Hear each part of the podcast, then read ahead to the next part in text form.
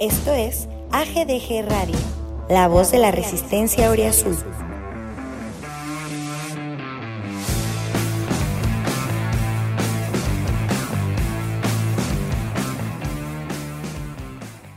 ¿Qué onda, banda? ¿Cómo están? Bienvenidos a AGDG Radio, emisión 36, 22 de febrero de 2021. Y para no variar, derrota el fin de semana. Este, otra vez no se, no se nota. Ya se tiró a gol, al menos, ¿no? Vamos a poquito. Eh, ya, ya empiezan, nuestros jugadores ya corren, ya después van a poder patear bien el balón, eventualmente anotarán, creo. Eh, hoy tenemos, porque nosotros sí evolucionamos, no como nuestro equipo, tenemos una nueva sección, así que antes de, pasar a, presentarle de presentarles a la alineación de hoy que tiene sorpresas, les voy a dejar con esta nueva sección histórica. Por ahí nos recomendaron algunos usuarios que nos escuchan hablar de Pumas, pues en la parte que hoy parece que es el único sostén de la grandeza de este club, que es su historia.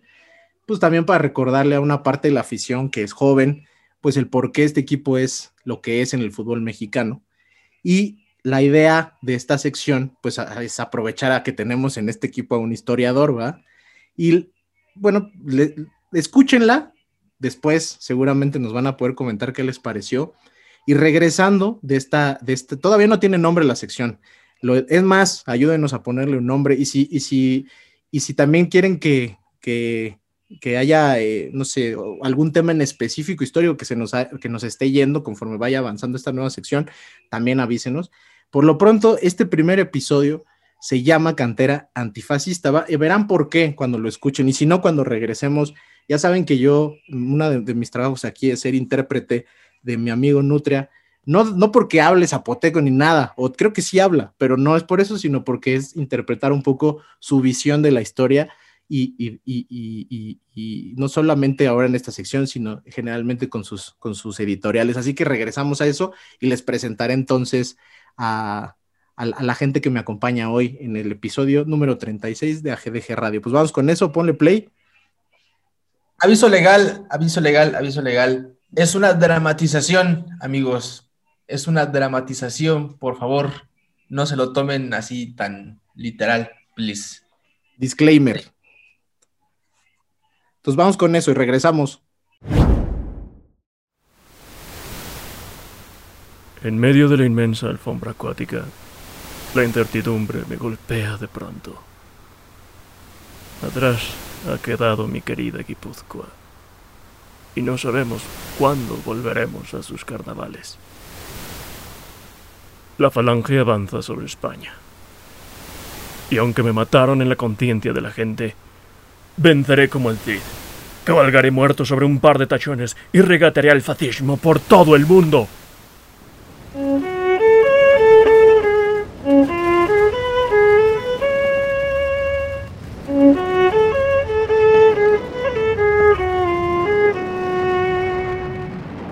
El futbolista del Madrid Club de Fútbol, Luis Regueiro Pagola, fallecido a causa de una herida de bala, producida en el frente de batalla.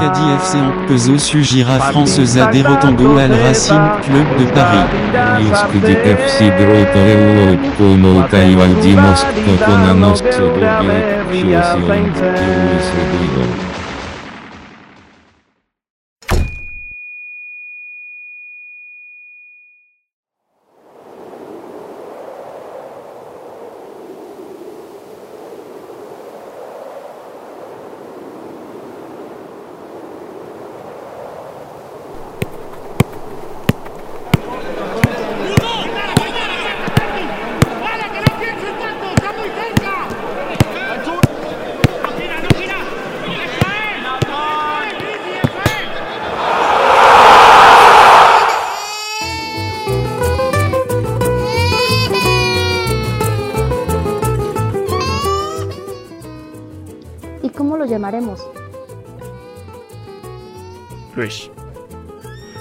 Luis Regueiro, como su padre.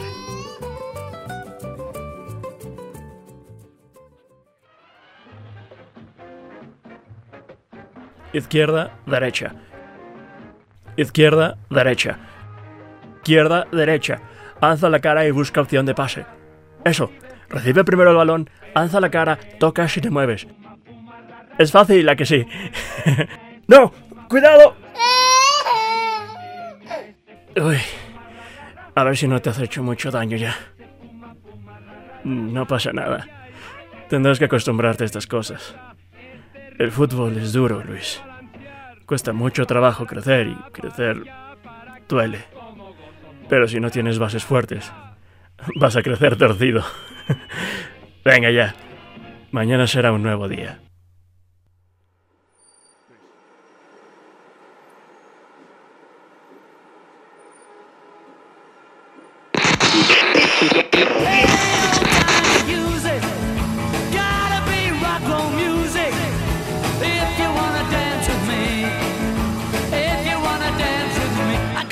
Down.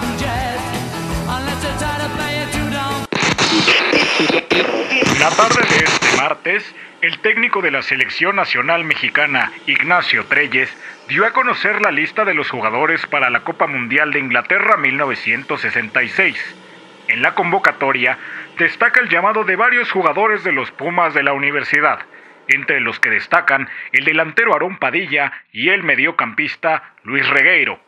Al regresar y siguiendo con temas de la Universidad Nacional, hablaremos con el ingeniero Javier Barros Sierra, quien recientemente tomó posesión como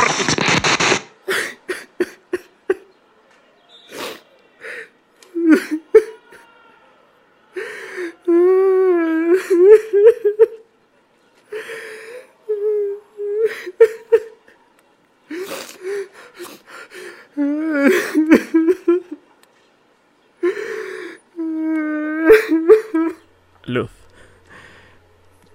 Cuando mis lágrimas te alcancen, la función de mis ojos ya no será llorar, sino ver. ¡Jugado! ¡Borja, no falles! ¡No falles! ¡Gol de México! ¡Gol de México! Y miren ustedes. Bueno, pues ahí está. Yo les dije, tiene el toque zapoteco, mixteco, santero de mi amigo Nutri, al cual ya escucharon, ya saben que está aquí, él va a estar hoy en, en el, en el episodio. Y ya voy a aprovechar antes de tocar algunos temas de este, de este nuevo, eh, nueva sección del podcast, voy a aprovechar para invitarlos. Ah, Ya, ya les dije que está mi amigo Nutria. ¿Cómo estás? Me parece que otra vez estás con nosotros por bomberazo. ¿Qué hay de cierto? Es correcto, confirmo la información, confirmo tus fuentes. Nuevamente estoy aquí porque la persona que queríamos traer pues no dio señales de vida. Este, curiosamente y, como publicidad me gustaría anunciar que en, en próximas ediciones vamos a estar anunciando sus ricas y deliciosas hamburguesas. Pero como hoy no se hizo presente, hoy no va a haber publicidad. Sí, si quieres vender tu producto tienes que venir al menos, ¿no? Si no, ¿cómo? Mínimo, ¿no? Por eso eh, eh, me aprovecho para, para presentar al siguiente invitado, que siempre que está aquí le damos espacio para que presente o hable de su cuenta alterna Pambola Azteca, también nos, nos da recetas de cómo hacer monas de guayaba y todo eso, porque si está aquí, pues puede presentar sus productos. Mi querido Ariel, que hoy dice llamarse Misael Espinosa, ¿cómo estás? que viva la vagancia y la delincuencia. ¿Cómo están, muchachos? Este, pues aquí echándole ganas y vayan a ver el nuevo video de Pambola Azteca. Si quieren promocionar algo, vengan. Si no, pues no va a haber publicidad para ustedes. Si no, ¿cómo? Este, y no sé si vaya a también traer algún producto que pu- publicitar, pero por lo menos sí te, les puedo decir que me da mucho gusto poder coincidir por primera vez en el podcast de este canal con Alejandra Celada, que nos acompaña el día de hoy. Ella pidió estar hoy, razones tendrá, no sé si nos las pueda compartir. ¿Cómo estás, Ale? ¿Qué onda, amigo? ¿Cómo estás? Pues bien, contenta de estar aquí, triste por, triste y enojada por la derrota de, de ayer. Y pues bueno, las razones son dos. Una, porque eh, Diana Alonso hizo mención, y la pedrada fue directa para mí, ya lo confieso, que a todos les gusta estar en el podcast cuando Pumas gana, cuando estamos en las buenas, ¿no? Y que a nadie le gusta cuando estamos en las malas, entonces, bueno, aquí estoy. Y dos, pues porque yo sí he visto a Pumas desde hace más años, ¿no? Como la señorita y el señor Pumachi que pues desde 2011 para acá no cuenta, entonces yo sí los he visto más, por eso me di la oportunidad de estar por acá. Buen punto ese final. Si, si, este, pueden, si siguen a, a mi amigo Pumachi y a Diana, se, se, habrán dado cuenta que ahora se les está, eh, se les está criticando por su edad. O sea, no pueden opinar de Pumas bien o mal porque son neófitos, porque son jóvenes. Y pues no, no mamen. O sea, digo, no todos tienen la edad que tengo yo como para sentirse con la, no sé, con la responsabilidad de poder opinar, ni más que yo, porque antes que yo hay mucha gente que, que sigue a Pumas desde justamente las épocas que, que, nos presentó mi amigo Nutria en su, en su nueva sección, bueno, en la nueva sección. La verdad es que no, no va por ahí, o sea, también denle chance a la gente joven de integrarse a, o qué hacemos, ¿No? lo cortamos a los 30 años y antes de ahí que le vayan a los cholos, para que le vayan a alguien de más o menos de la misma edad, no sean pendejos. En fin, empecemos entonces ahora sí con el podcast, eh, oficialmente, formalmente. Vamos a una serie de, información respecto a lo que a lo que a lo que nos quiso plasmar mi amigo Nutre en su en su en su combinación de poema historia y, sobre todo para a ver si pudieron identificar a los personajes porque no dudo que haya quien no, ¿no? A ver, eh, Pumas eh, ascendió a, a, la primera división en el 62 y pues, eh, de cara a esa primera generación hubo futbolistas muy destacados, tan destacados que, que les tocó eh, poder participar en el Mundial del 66, ¿no? Y a lo mejor tenemos, no, o sea, hay, hay un par de nombres que nos, nos, parecen más cercanos, sobre todo uno, eh, ¿no? el, el, famoso Borja No Falles de, del gol de, de, contra Francia, ¿no? En la fase de grupos de ese Mundial. Y aquí eh, abordamos esa generación desde Luis Regueiro, un, jugador que debutó el primer año de Pumas en el ascenso, o sea, después de ascender, que además después fue presidente del patronato, un, un, jugador de Pumas y un elemento relacionado con Pumas en toda la extensión de la palabra. Y resulta que además tiene por detrás una historia este, que se presta para, para convertirla en un relato como el que escuchamos al principio. Eh, también a mí me pareció bien, bien cagado porque estamos hablando del 66, ¿no? Estamos hablando de la, de la década de los 60 y podemos ver similitudes con los Pumas actuales, pero prácticamente así son, son fotografías, ¿no? Pumas en aquella época logró sacar de su cantera futbolistas de la talla de, del mismo Regueiro, de Aaron, de eh, de Padilla y de, y del, bueno, de, de, de, Enrique Borja, ¿no? Básicamente, uno de los futbolistas que probablemente sea de los más icónicos en la historia del fútbol mexicano. Salió de Pumas y sin embargo, pues eh, la historia nos, nos, dio desde el principio una bofetada como para poder ponernos en nuestro lugar. Después del Mundial pasa a la América, o sea, repito, son cosas que hoy parecieran que, que, que se repiten constantemente y, y toda su gran historia como futbolista la vive en América. Para quien no sepa, todos los títulos que ganó Borja individualmente, campeonatos de goleo, los ganó en América. Todos los campeonatos de liga y copa que ganó como futbolista profesional, los ganó en América. Y cuando lo vendieron, el tipo no se quería ir. Y, y lo hizo, o sea, peleó por no irse de Pumas. Quiso hablar con el rector, no lo dejaron. Cámbiate a la América. En, en, aquella época se hablaba de América, ahora es Tigres, para los que se sientan un poquito fuera. Correcto, sí, yo te iba a decir exactamente eso. Ahora es Tigres, ya no es ahora el es América, Tigres, es Tigres, sí. Pero sí, seguimos teniendo esta, estos, estos, estos, no sé, estos eventos que nos ponen en perspectiva de lo que pasa con este club. Ojo, estamos hablando de los 60 o sea, un jugador que, que, por lo que leía hace rato se fue por 400 mil pesos, una cosa así, al América. No pudimos retenerlo entonces. ¿Qué nos espera ahora que los futbolistas llegan a valer 200 millones de dólares, no? Este, está cabrón, pero creo que es parte de, este, de esta dualidad de Pumas, ¿no? El gran futbolista, la figura, que no se puede quedar, que no se quiere ir, pero que al final se tiene que ir y demuestra que no debía haberse ido y que Pumas pues tuvo que pasar 16 años este, para ser campeón. Había, teniendo esos futbolistas, por no poderlos retener, tuvimos que ver un campeonato hasta los hasta el 77 78 mientras ah, este por ejemplo Enrique Borja ya lo había ganado todo no entonces esa era un poquito la introducción que quería hacer de datos que, que empecé a revisar no mamen tampoco crean que yo viví esa época porque sé que muchos creen que sí no o sea pero sí también sé leer y también me metí a investigar y pues así fue mi querido Nutria y este Ale, Ariel, algo que quisieran platicar de este tema. Yo creo que tú, mi querido Nutria, nos podrías dar, este, pues, ¿qué te motivó como siempre? Cuando aprovecho cuando estás, ¿qué te motivó para hacer lo que nos regalaste? Y Ale, Ariel, si tienen algo que complementar, pues adelante.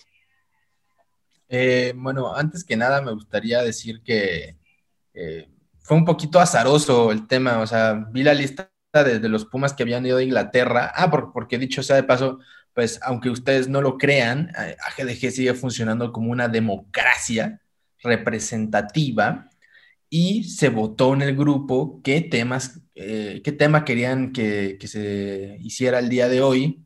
Este, y pues una mayoría aplastante votó que hiciéramos el tema de los seleccionados de Inglaterra en 1966 que como bien dices, son los primeros Pumas en ir a una selección mexicana mundialista.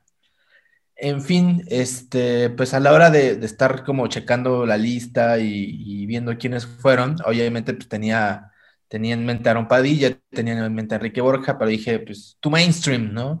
Este, hay que hacer algo tantito diferente. Dije, Hasta el pues, chavo del 8 hablaba de Enrique Borja, güey. Entonces estuvo bien que te fueras Eh, Pues dije, pues va- vamos a tratar de darle un giro a ver quién fue Luis Regueiro, ¿no? O sea, ya sabía que Luis Regueiro había estado como presidente del patronato, incluso eh, recientemente en el canal de YouTube lo pueden encontrar en algunas entrevistas con Freire, con Bora, este, bastante, bastante curioso. De la época de Ares de Parga, medio justificando algunas cosillas por ahí que no me gustó, pero en fin, como bien dices, Regueiro, un tipo muy vinculado a la institución. Este, entonces, pues me puse a, buscar y, la primera búsqueda de Google fue Luis Regueiro Pagola, que es el papá, y, y dije, "Mm, ah, vamos a ver, o sea, vi como eh, entre líneas algo así como Real Madrid, no sé qué, República, dije, "Mm, ah, vamos a ver. Me metí a leer, me metí a leer, me metí a leer, me metí a leer, me metí a leer, leer, leer, leer, leer, y, y di con esta gran historia de que, pues, un futbolista top de su época había elegido por azares del destino, bueno, no creo por azares del destino, sino por una circunstancia histórica en la que le tocó vivir, eh, eligió ser, pues, fiel a, sus ideales, por, decirlo de una manera muy, muy, muy básica, muy fácil este, el- eligió oponerse al fascismo, eligió eh, luchar contra el mal, eh, digo, eh, puesto en esta visión maniquea de la historia, eligió luchar contra el fascismo a través de, un, de una pelota, ¿no? Es decir, juntó a un, a un seleccionado de, de- futbolistas vascos bastante destacados, dicho sea de paso, porque hay uno que otro que también fue a parar a Argentina, algunos también pararon aquí en la Liga Mexicana y, tuvieron un paso bastante destacado, en fin. Decidieron jugar por el mundo para eh, juntar este dinero, eh, que- querían apoyar a la causa republicana, pero conforme avanzaba su gira por Europa, eh, la falange española iba tomando ciudades importantes, entre ellas Bilbao, entonces eso los fue condenando poco a poco a no poder regresar a su tierra natal. Y bueno, pues cuando salen de la Unión Soviética ya prácticamente que la guerra está medio ganada por, por los falangistas, por Franco, y van camino, van camino a América y termina la guerra y pues, pues bás- básicamente quedan como varados, ¿no? Este, bueno, ya la historia se, la, se las pondrá el Pumachi en un hilo que no terminé por, por meterme a esta sesión de Zoom. Este, pero quería comentar un par de cosas más. Eh, nada en esta editorial, bueno, en esta, en esta nueva sección está hecha como al azar, como que cada cosa que, que, que hay tiene un simbolismo muy específico. Eh, me gustaría empezar a decir que, pues, naturalmente, la primera canción que se escucha es una canción eh, vasca, según yo, muy famosa, no sé qué tanto, ya no sé si algún vasco nos, nos escuche por aquí, ya nos podrá decir si sí o si no, pero me gustaría, me gustaba que la idea de que hubiera algo como que hiciera referencia a su natal Guipúzcoa, a su natal eh, Euskadi, ¿verdad? Este, hay, un, hay, hay como tres narraciones mientras suena esa canción, unas en español, unas en francés, unas en ruso, ¿no? Eh, la española eh, habla de, de- la, de la muerte de, de Luis Regueiro Pagola, que es un rumor que difundieron los fascistas para, digamos, minar la moral de, de los republicanos, ¿no? Ya que, pues, Luis Regueiro se había declarado republicano y era un futbolista tremendamente famoso, entonces difundieron el falso rumor de su muerte para, para tratar de debilitarlos moralmente. Entonces, de eso habla el primer audio que está en español de España. El segundo audio es un audio en francés que habla, habla de, la, de la gira de, de- del, del Euskadi FC. Este, habla específicamente de un partido contra el Racing de París. Eh, y el tercer audio habla de, de la gira en la Unión Soviética, en la que juegan contra el Lokomotiv, en la que juegan contra hasta no me acuerdo, o sea, juegan contra varios, varios clubes importantes de, de- no solo de Rusia, pues, sino de, de la Unión Soviética, también de Ucrania, de, de otros países, ¿verdad? Este, ¿qué más? Hay un, hay un como guillotinazo, ¿no? Al final de todo esto, esto representa el fin de la, de la, de la Guerra Civil Española, representa la victoria de Franco, representa pues básicamente el exilio. Este, ¿qué más? Eh, pues por si no lo entendieron, también en la parte en la que regresa a, ju- a jugar, eh, que ya está en México, que se escucha que está pateando un balón, que hay conversación ahí de cancha, no sé qué, mete gol y suena el llanto de un niño. Bueno, eso representa na- naturalmente el nacimiento de nuestro eh, verdadero protagonista de esta historia, que es Luis Regueiro. Y eh, luego viene la parte en la que le está enseñando a jugar fútbol mientras suena el cha-cha-cha universitario. Esto representa la parte de la formación que le, que le da Pumas y que le da el papá a Luis Regueiro para jugar. Es decir, eh, tenía cinco minutos para armar una historia muy larga, entonces traté de ser como muy simbólico en muchas cosas. Se me está yendo algún, algún detalle más por ahí, pero bueno, eh, se, siéntanse libres de preguntarme por Twitter si tienen alguna duda. Ya me alargué un chingo. No, bien, porque era la intervención importante. Este, digo, yo por más que pueda querer hacer una interpretación, me quedo corto, güey. Y, y además yo te diría que también me gustaría que se reconociera quién es la voz, güey, del, del, de todo este, de todo este multiverso que armaste ahí, güey. ¿Quién es la voz para que sepa la gente? Claro, claro, el buen Roberto Balmori, eh, aplausotes de pie para ese güey. O sea, se lo pedí de la nada así en Twitter, así de, güey, ¿crees que puedes hacer esto? Me dijo Simón, ah, porque además, dicho sea de paso, aunque sea un detalle menor que no se note, y ya me acordé del otro detalle, eh, le pedí específicamente a Roberto que tratara de imitar el acento eh, español de Guipúzcoa. Es decir, de- en, España se, habla el español, así como con nosotros y los regios y Culiacán y Guadalajara, hay un chingo de acentos, bueno, igualmente en España, y incluso dentro del País Vasco, el español se pronuncia diferente dependiendo de cada zona. Entonces, Guipúzcoa, que es, digamos, el- el- la, la región donde nació eh, Luis Regueiro, el español se pronuncia de una manera muy específica, entonces le pasé el video de YouTube a Roberto y le dije que, que si podía pronunciarlo ah, lo más parecido que pudiera a ese acento. Entonces, Luis, eh, este, Luis, perdón, Roberto Balmori trató todo el tiempo de imitar ese acento de Guipúzcoa. Eh, segundo dato, que era el que quería decir que era uno de los más importantes y que más me apasionaba de todo esto, porque eh, digamos que yo pensé en la historia, o sea, me imaginé el principio y me imaginé el final y ya luego sobre la marcha fui desarrollando, ¿no? Pero eh, el final estuvo inspirado en, en- en una parte final de un poema de un poeta español exiliado en México que se llama León Felipe. Eh, a ver, les busco aquí en las notas, que es la- esta parte de luz. Cuando mis lágrimas te alcancen, la función de mis ojos ya no será llorar, sino ver. Eh, busqué, naturalmente, poetas españoles, poetas exiliados, y me encontré con, con esa parte. Dije, no mames, está perfecto. Así lo imaginé. Y pues nada, creo que eh, esta clase de simbolismos le daban alma, le daban color a esta historia, por eso digo que nada de ningún, ningún elemento de, de los que van a encontrar en este pequeño audio está puesto al azar, todo tiene un significado, todo tiene, todo representa algo. Y pues nada, pongan la atención, eh, está chido, creo que vale la pena. Yo, yo entiendo que es un rompecabezas a veces medio difícil cuando no tienes contexto, pero pues aquí estamos nosotros, nosotros, perdón, para darle contexto y para darles información.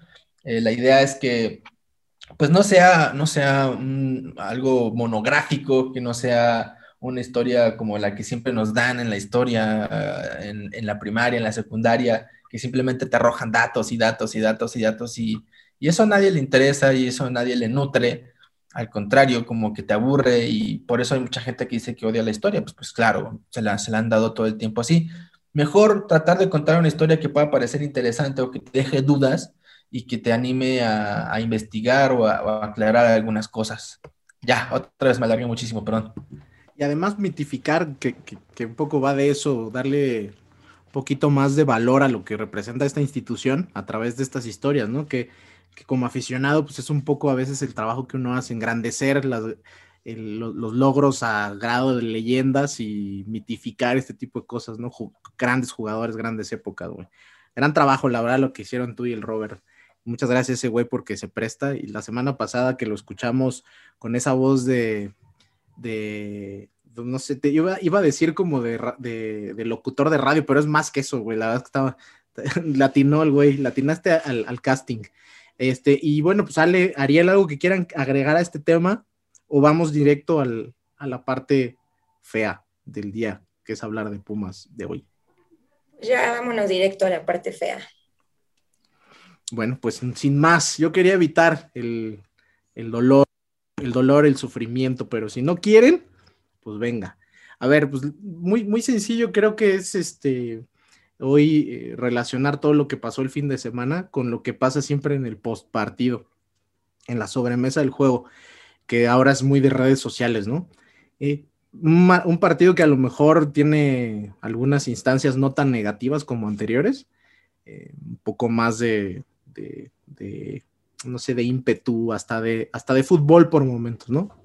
Marginalmente, tampoco crean que estoy hablando de una mejoría importantísima. Pero eh, el final se pierde otra vez y al final se vuelve a ir este, el partido sin goles por parte de nuestro equipo.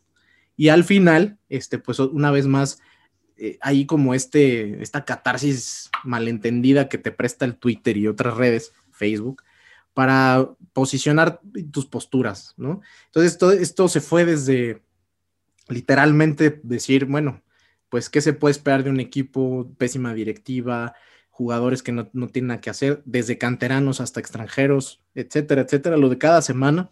Esta vez ahora se cobró también a una nueva víctima, digamos, que es pues, el profesor Lilini y eh, la pérdida quizá de su, del, del aura que lo rodeaba el torneo pasado, ¿no? Todo se le, se le disculpa todo o no. ¿Hasta cuándo se tiene paciencia? No tener paciencia con Lilini me parece que implica, de cierta manera, eh, pues, no sé, lo corremos ya y, y a quién traemos. Y luego, pues, este, temas un poquito más filosóficos de, bueno, este es la, esto es lo que sucede cuando un equipo no tiene inversión privada, cuando, no, cuando sigue dependiendo de una estructura opaca y horrible que se llama, eh, que se llama, se me olvidó cómo se llama, patronato. Entonces, esto es, esto es un poco de lo que vimos ayer. Entonces, vamos a, tratar de darle pues, el peso en la plática de hoy. Así que voy a empezar contigo, Ariel, que vi que ya tenías preparados desde ayer algunos de tus conceptos en el Twitter.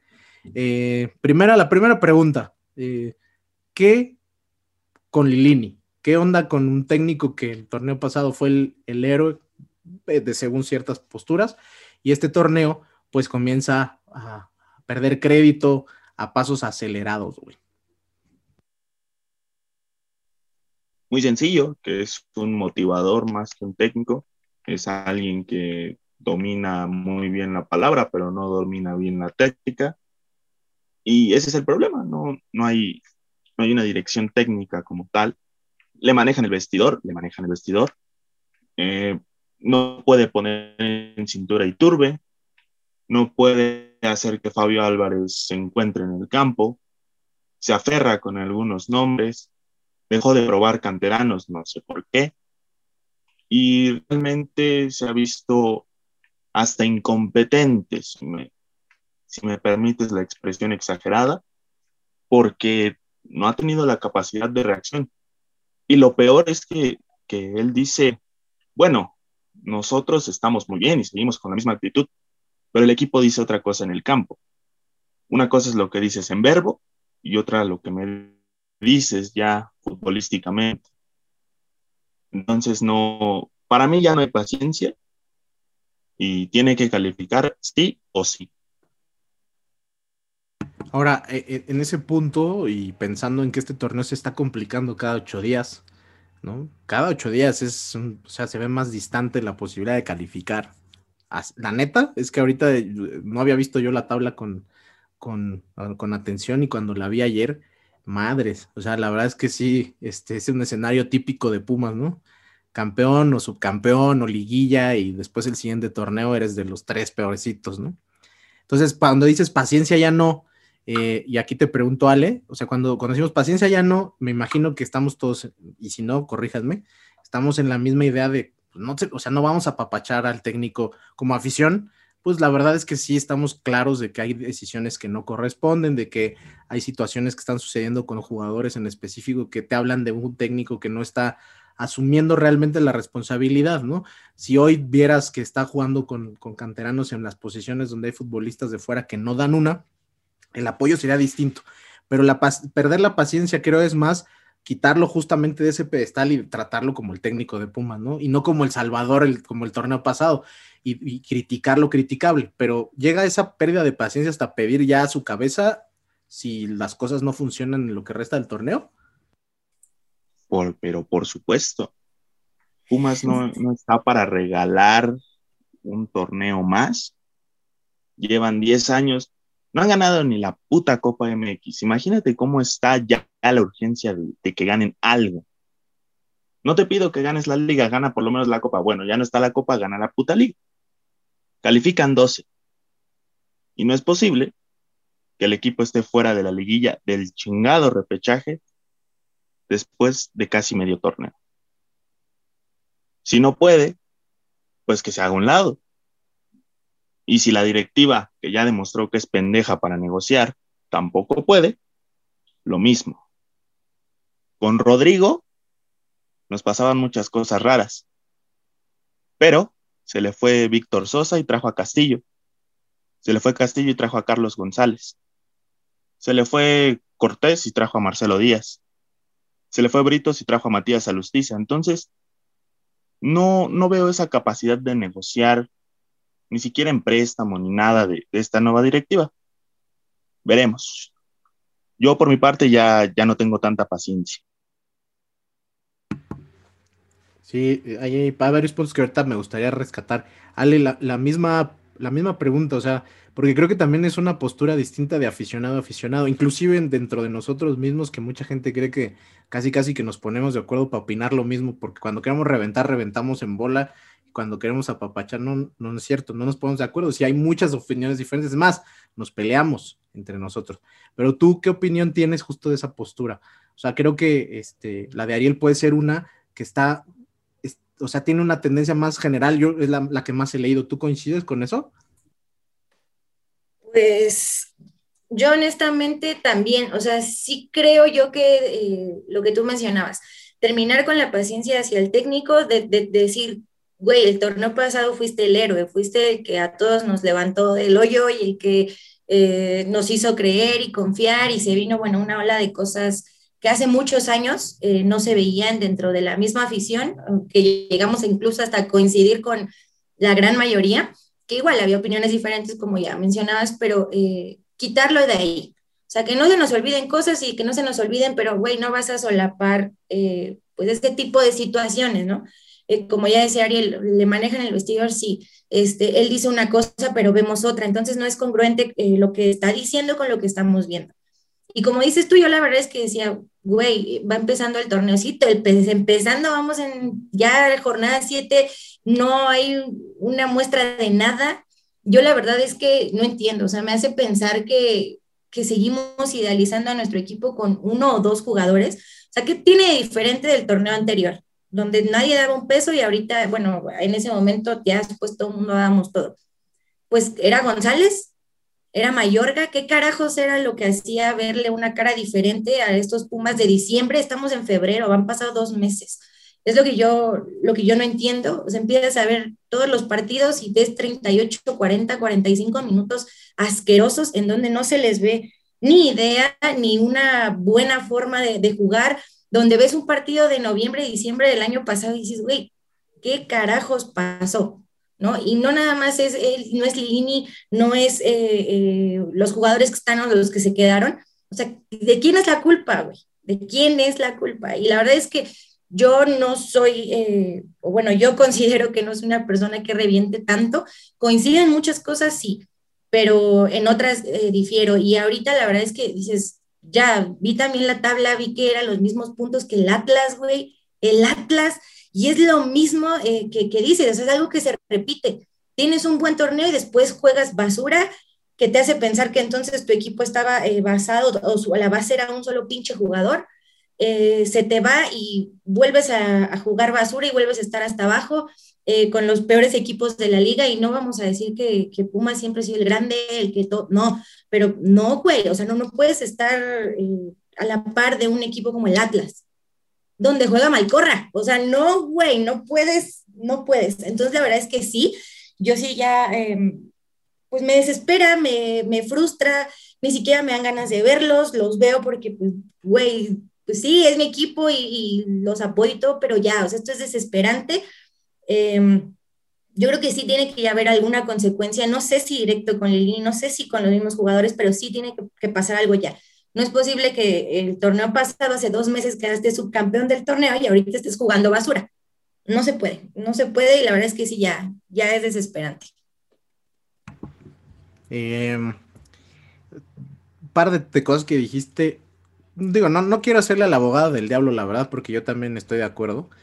Pero cuando vemos así el proceso diciembre, febrero que dice sale, vienen, por ejemplo, la imposibilidad de hacer pretemporada, ¿no? Que ayer ya lo comentó Lilini Bella, dice, futbolistas que deberían estar tomando responsabilidad en el campo no lo hacen y pues pone un poco en tela de juicio ese, tema, ¿no? Físicamente quizá no estén porque a diferencia de otros equipos no pudimos hacer pretemporada y no tuvimos las vacaciones que necesitaban, no sé. No, no estoy diciendo que esa sea justificación.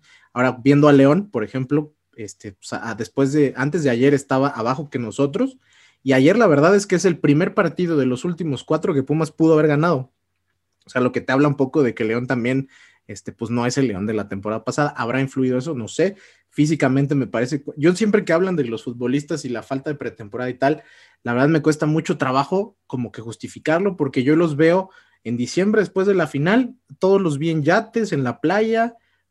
Yo sé que la pretemporada no es eso, no es descansar, pero al final del día también tienes ritmo de competencia, ¿no? O sea, digo, yo no soy preparador físico y seguramente no les aguanto el ritmo, pero ni al peor físicamente todos, ¿no? Pero me parece que esas justificaciones en esos niveles de, competitividad, que tampoco son los más altos, ¿eh? O sea, no, no, a veces no los, no los puedo justificar. Y el otro tema, este, respecto a la pérdida de futbolistas, si siempre que tenemos este comparativo de buen torneo y luego malo, seguramente si sacamos una media, vamos a ver que uno o dos de los jugadores más importantes se fueron, ¿no? Siempre. Se fue Ismael Sosa, ahora se fue González, en otros momentos se fueron otros futbolistas que te hicieron que después de un buen torneo tuvieras después una caída, no, a, veces ni, no de solo seis meses, de un año, ¿no? Entonces, este, ahora ahí no es justificación del equipo, será justificación de Lilini poder voltar y decir, güey, es que yo no tengo los elementos porque también me parece que eso nos llevaría a, retomar más bien la discusión de qué, clase de equipo se le puede dar a este técnico o a cualquier otro, ¿eh? este, si no puedes negociar con el mejor de tus elementos para que se quede o negociar para traer alguno que realmente necesitas, porque pues, ahí está lo de Jero y Mayorga también como un buen ejemplo.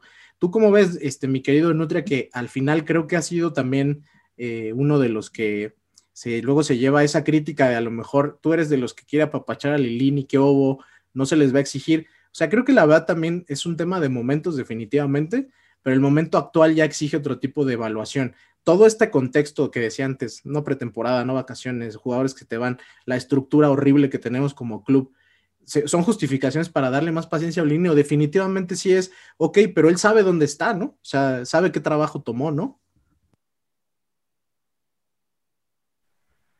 Sí, o sea, no sé, no sé ni por dónde empezar. A mí me parece, primero que nada, eh, una, solución muy populista pedir la salida de Ligini. Es decir, eh, ¿de cuándo acá han funcionado los bomberazos aquí en Ciudad Universitaria? Eh, Si no hay dinero para ir por un refuerzo decente, ¿qué chingados nos hace pensar que vamos a tener dinero para ir por un técnico decente? Si tuvo que entrar Ligini, que venía de las fuerzas básicas y nadie lo conocía, ¿quién va a gestionar mejor esta plantilla, mejor que él, pues, ¿no? Eh, no sé, me parece que el- eh, la campaña esta de querer correr a Ligini más que ayudar a Pumas lo va a terminar perjudicando y nos va a terminar hundiendo muchísimo más. Y se me vienen a la mente eh, personajes como, como Mario Carrillo y ese tipo de temporadas bastante escabrosas.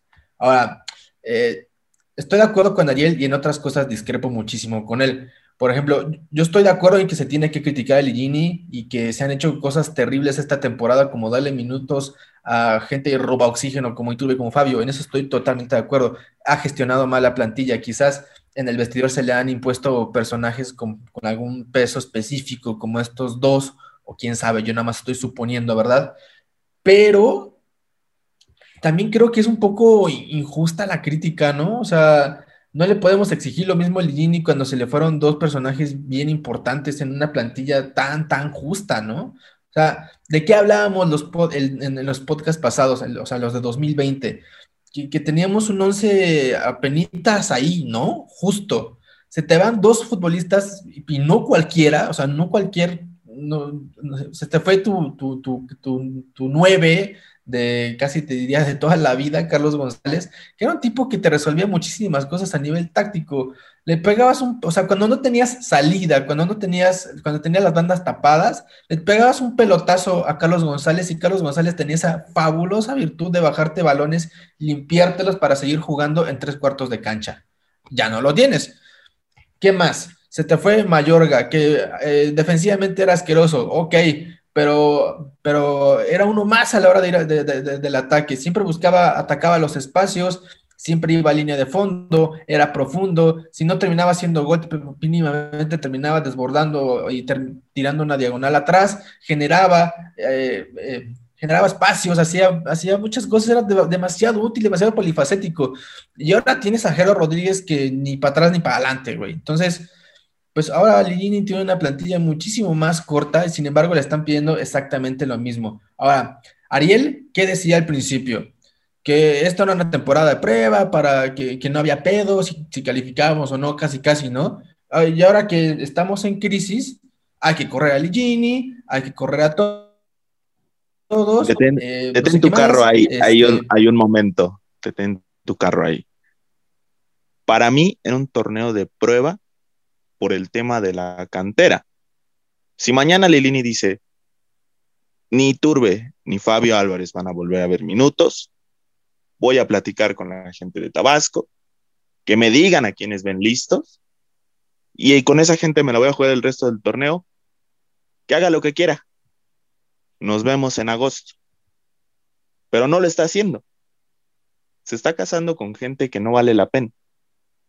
Y es ahí en donde entra la crítica. Si eres un equipo formador, no vas a estar formando un argentino de 28 años, ¿verdad? Vas a formar a un escuincle de 17, como Rivas, como Montejano, como Mendoza, bla, bla, bla. Entonces, esa es la, la crítica que yo le hago. Si no vas a ser congruente con tu idea y con la idea del club, la idea histórica del club, pues entonces llégale, mano. Porque José Luis Trejo igual se casó con, con los veteranos y mira dónde acabó. Entonces, esa, esa es la crítica que yo, que yo le hago por ahí a Lilín. pues está muy injusta, mano, ¿no? O sea, yo creo que si vamos a criticar, vamos a criticar a, todos. O sea, yo creo que lo, el, el resultado de este torneo es que no está funcionando ni Jesús, ni tampoco el de arriba, ¿no? O sea, se gestionó desde el principio mal la, la plantilla no se reforzó donde se tenía que reforzar, este, no hubo una pretemporada, se quedaron gente pues, infame en, en la plantilla, gente que, que no aporta, y pues eso es lo que hay, o sea, le entregaron una plantilla más culera de lo que ya tenía Ligini, y ahora el atacado es Ligini, güey, ¿qué pedo? Si sabes que no te van a dar la plantilla, no te quedas para el puesto. Así funciona el fútbol. Si no te dan lo que necesitas, pues no puedes trabajar. No mames, Si no, ajá, no te vas a adherir. me quedo desempleado, Pues ¿no? para afuera, mano. ¿Qué pedo? No, güey, ahí sí, no, difiero. Yo también. Pues es que es el, ese es el tema. Si no, si él no habla, si él no se comunica y dice necesito esto y esto y esto, no me traigas al chingado panameño, no me traigas esto, no me traigas lo otro, tráeme a este, este, este, este, y en cantera había este, este y este. Entonces, pues, ¿para qué se ofrece? Él también tiene que hablar, él también es parte de la planeación del equipo. ¿Y cómo sabemos que no habló, que, que, que sí habló o que no habló? Estamos suponiendo cosas. porque lo demuestra, usando a Iturbe, a Álvarez, diciendo, no, es que no sé si vamos a renovar a, a Iturbe o a, o a Waller, no sé quién era. Demuestra que él no está armando la plantilla. Se le están armando y se le están armando mal. Está permitiendo que le armen mal al equipo. Él no lo está armando. Y ese es el problema. Digo, de, que pueda calificar o no, pues eso ya es, ya es cosa de- del tiempo. Yo creo que incluso le van a ganar a las Chivas. Pero no, no me da para defenderlo ahorita si él mismo no es congruente con lo que se propuso. Yo estoy de acuerdo en que se putea a Ligini, o sea, yo estoy de acuerdo en que se le critique que ha hecho cosas mal. Yo lo que no estoy de acuerdo es que estamos pidiendo su cabeza ahorita, güey. Eso no va a solucionar nada. No, no se está pidiendo su cabeza, digo, es una, una de tantas variables que puede ocurrir al final del torneo. Digo, tampoco se tomen muy en serio lo, lo del meme de traer al piojo, ¿no? Era más para molestar a- al americanismo tuitero que otra cosa. Evidentemente Pumas no tiene para pagarle ni la mitad del sueldo al piojo. Ni a su hija, güey. No, ni a su hija, no tenemos ni para pagarle a Michelle. O sea, El, es mismo. una de las tantas cosas que pueden ocurrir porque a este equipo se le presiona mucho y se le da el trato de equipo grande. Y si no se le va a seguir dando ese trato, pues ahí interpreten mi silencio. A ver, yo ahorita me meto un poco para, porque me dieron también ese, ese trabajo de que no nos extendamos tanto, así que voy a cumplir mis promesas. Pero la verdad es que es, es un tema que, que creo que, escuchando a los tres, ahorita que estaban este, un poquito el debate, por eso no hablé, porque luego yo soy el que se extiende a lo pendejo. Este, la verdad es que creo que el punto en común es, eh, sí, definitivamente una salida a medio torneo no es lo ideal.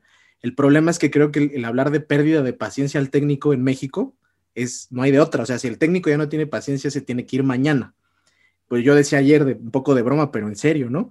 Este, cuando tú quieres demostrarle al técnico que lo vas a apoyar, lo último que puedes hacer es salir a decir, estamos respaldando completamente a Lilini, porque eso sabes perfectamente que si no le gana a las Chivas, probablemente el lunes lo, lo, lo corran, ¿no? O sea, así funciona acá. Entonces, yo lo primero que yo sí es que creo que en general veo consenso en que no es el momento de cambiar un técnico, que estamos conscientes que está bien criticarle, eso sí, porque la verdad es que ahí sí estoy totalmente de acuerdo con Ariel. Yo digo, la paciencia que le tengo a mi equipo actualmente es porque entiendo que está en un proceso de renovación, pero la renovación es ver a, Ma- a- a Mandujano, iba a decir, a, Montejano, a regresar. O sea, ayer, por ejemplo, viste a Rivas jugar y no te explicas por qué Rivas no jugó los dos partidos anteriores y preferiste jugar con Guti de lateral, güey. O sea, esa es una decisión técnica. Ahora, los tres coincidieron en un punto, dijeron, a Lilini le manejan el vestidor o Lilini no toma las decisiones. Este, cuando hablan de le manejan el vestidor, supongo que se refieren al peso de algunos jugadores o, o algo así. Me parece que no sería descabellado, es un técnico novato que ha trabajado toda su vida con jóvenes. Entonces, de repente llegar a un vestidor donde está Iturbe, que, que se siente la figura de la liga porque jugó en Italia, yo no dudo ni, ni poquito que haya un tema de presión. este, que inclu- incluso podría haberse generado por la salida de González, ¿eh? O sea, güey, pinche equipo en donde juego yo, tenemos un gran jugador, lo dejan ir, ¿qué posibilidades tenemos, no? Yo veo a los jugadores en actitud y, yo lo dije desde hace un par o tres capítulos, no porque crea yo que esa es la- la razón de más peso, pero yo no he visto ímpetu en el equipo hasta quizá este juego y un poco el de Toluca. Jugadores cabizbajos, eh, jugadores que no tienen, eh, no, no meten, lo menos que les puedes pedir es eso, o sea, incluso a los jóvenes. Yo sé que a lo mejor están empezando y que un mal pase, una mala decisión, pero meter la pierna es lo único que todos los futbolistas de un club se les puede exigir parejito y yo no lo estaba viendo. Entonces también esa es otra situación que, que sí estoy de acuerdo. Y las decisiones directivas, yo le, ayer le comentaba en un tuit, a no me acuerdo quién fue, pero bueno, no es importante, por lo pronto si me acuerdo les digo, que la verdad es que cuando queremos eximir de responsabilidades a Lilini, o sea, decir, no, güey, pues no mames, ve el equipo que tiene, yo siento que en automático voltamos y decimos, es que la directiva es la que es bien pendeja. Pero yo pregunto, y esto sí es una pregunta con la cual me gustaría pasar al, tema 2 de esta sección. O sea, ¿realmente ustedes creen que la baja capacidad de negociación que tienen Silva y o Ramírez es porque son ineptos? Yo creo que son, es gente que se, met- se sienta en una mesa a negociar sin recursos, o sea, en cualquier ámbito de la vida, sentarse a negociar sin tú tener una contraparte fuerte. Güey, aquí llegan y te compran a tus jugadores, y lo dije medio la semana pasada, porque no necesitas, necesitas el dinero. Tigres llega y te ve muerto de hambre y te dice, güey, ¿cuánto necesitas para pagar tu nómina, güey? Dame a González y va la lana con la que pagas todo el año. No tienes poder de negociación, claramente. Entonces, eso me parece, yo no, o sea, y es una, una, una situación similar a la de Lilini. Si tú eres Jesús Ramírez y sabes las condiciones con las que estás, pues tampoco, pues, la verdad es que es justificación, o sea, no puedes de salir, soy una víctima porque no tengo para negociar. También sabes perfectamente dónde estás trabajando y eso me lleva al siguiente tema, justamente. Vuelve a salir de forma recurrente el tema, y fue hashtag, me decía ayer mi amigo, no crees que yo los domingos después de ver a- de, de los partidos de Pumas ya no me meto a Twitter para evitar el SIDA y, y- y esas cosas tan horribles. Entonces ya no supe, pero me dice que hubo un hashtag de privaticen a Pumas. Privatizar a Pumas es el, el tema siempre después de estas crisis. Es la estructura arcaica, horrible, sesentera, como pudieron ver. Enrique Borja es un jugador de los sesentas. Enrique Borja se fue porque no pudimos pagarle. Enrique Borja se fue al rival más odiado porque era el de lana. Eso pasa, pasó en 2020, así como pasó en 1967. Así que esto es así de arcaica, de vieja, de anacrónica y de horrible es la directiva, la forma, la estructura directiva de nuestro club. Privatizar a Pumas, real, es, ¿es real? Es mi pregunta, ¿es real? ¿Es posible? ¿Es factible? ¿Qué se puede hacer en ese sentido, honestamente, y, y tratando de verlo de los ojos más este, aterrizados posibles? ¿Es algo realmente que podamos en algún momento eh, creer que puede suceder con este club? Porque si no, yo sí les digo, este podcast va a tener que volverse un poco, este, mucho, o sea, va a tener que ser menos crítico porque tendríamos que aceptar que la realidad es una sola y que cada triunfo de este club es oro molido que se va a dar cada dos años y que después los siguientes seis meses seguro la vamos a pasar mal. Entonces, si no hay una, una, una opción B real, pues creo que también hay una necesidad de ser realistas. Empiezo ahí contigo, mi querido Ariel, para seguir en ese orden.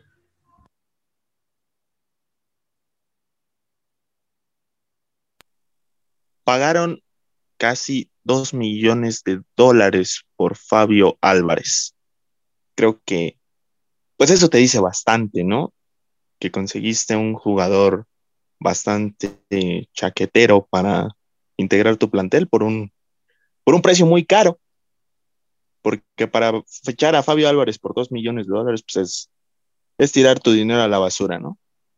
No tienes el recurso y lo poco que tienes vas y lo regalas en cualquier cosa. Insisto, no, no hay capacidad para negociar y no hay recursos. Y cuando los hay, los tiras a la basura. La historia de siempre con los Pumas, ¿eh? no, no nada más es Silva y Ramírez.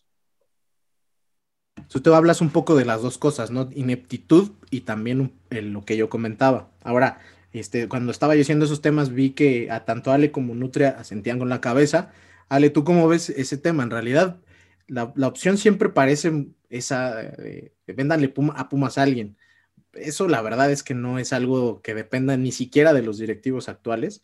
Entonces, incluso en ese tema, el club parece secuestrado por una entidad que para nosotros no tiene, pues ni cabezas, no sabemos quién, o sea, la crítica a Silva, por ejemplo, es querer hablar de un vocero, él, él es el vocero de un patronato, más que un- un- una persona que tome decisiones eh, de peso tanto en la parte financiera como en la parte futbolística. Entonces, si ese no es el escenario real, este, ¿cuál es la, postura que tienes tú sobre este tema? Pues yo, yo, Alex Helada, no creo que eso vaya a suceder, sino por- no pronto. Eh, no creo que sea una, una opción, que al menos mis ojos no creo que vean. Em, es un poco eh, ilógico y es incoherente, porque yo no iba a mencionar justo el, el tema de que son ineptos, ¿no? Más bien era el tema de la capacidad de negociar, pero luego viene el otro tema donde vienes a decir que no tienes dinero, que no tienes recursos y lo vas y lo gastas en Fabio Álvarez, como ya decía Ariel, ¿no?